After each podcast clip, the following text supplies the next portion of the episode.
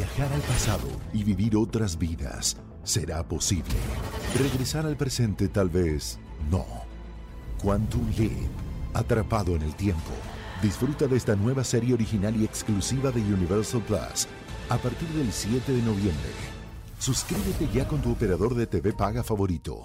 Estás escuchando Jordi Anexa, el podcast. Bueno, está aquí una vez más mi querido Huguito Corona. Ami- amigo, Con las coronitas del terror. todo por servir Todo por servir se se acaba. acaba.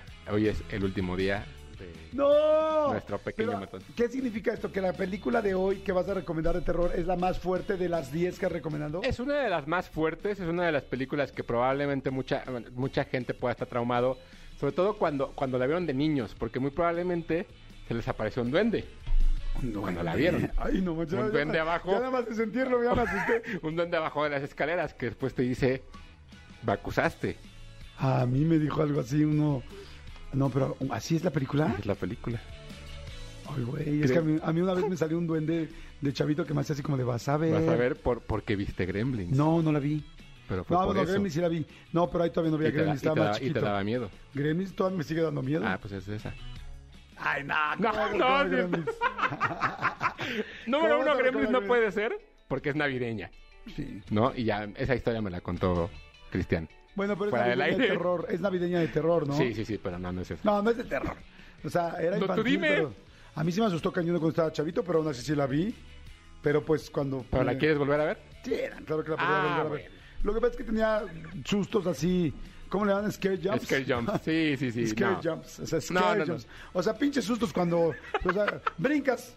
su- susto brinco. A mí se me contó esa historia en, una- en algún momento de la vida y nunca se me pudo olvidar y la tenía que traer a colación, amigo. Ok, muy bien, amigo. Así como el hornito mágico. Con el hornito mágico. No, como, oye, como usaba el hornito mágico, por eso me daba miedo Gremlins. Exacto. No, no, no. El, el día de hoy voy a- no voy a recomendar una película, voy a recomendar una serie de la cual hablamos el año pasado. Que eh, ya si ustedes deciden alargar el, el- el maratón, por eso la dejé al final. Esta es una serie de- de de 10 capítulos que se llama Misa de Medianoche. Misa de medianoche. Misa de Medianoche de Mike Flanagan, que de verdad es una de esas cosas impresionantes que hizo Netflix el año pasado. Y es la recomendación del día de hoy para cerrar. Coronitas de terror. O sea, esta no es una película, esta es una serie. Es una serie. Misa de medianoche. O sea, en Netflix así la Ajá. pones.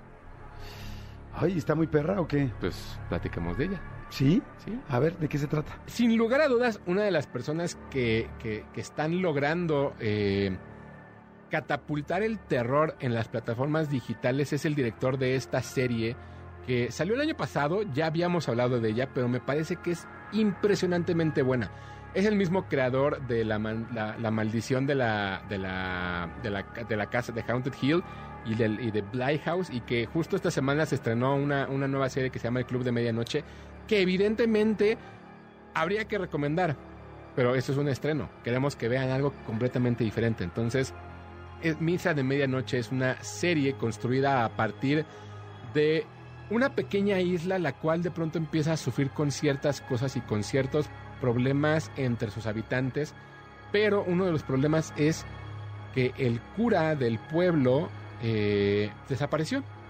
Y de pronto regresa un cura nuevo o llega un cura nuevo a, la- a la pequeña isla y empiezan a suceder una especie de milagros y un poco, una especie de cosas que confunden a la población con la religión y con otra cosa que puede estar sucediendo. De verdad lo que construye Mike Flanagan en esta ocasión es, me parece una de las series mejor bien logradas del año pasado, me parece que lo que, lo que fue haciendo y cómo lo fue construyendo es impresionante. El capítulo 4 en específico es una de esas cosas que dan miedo, pero sobre todo da- dan miedo la forma en la que la gente se desvive por la religión y se les olvida que existen los seres humanos. Creo que es una de las lecciones que nos da esta serie.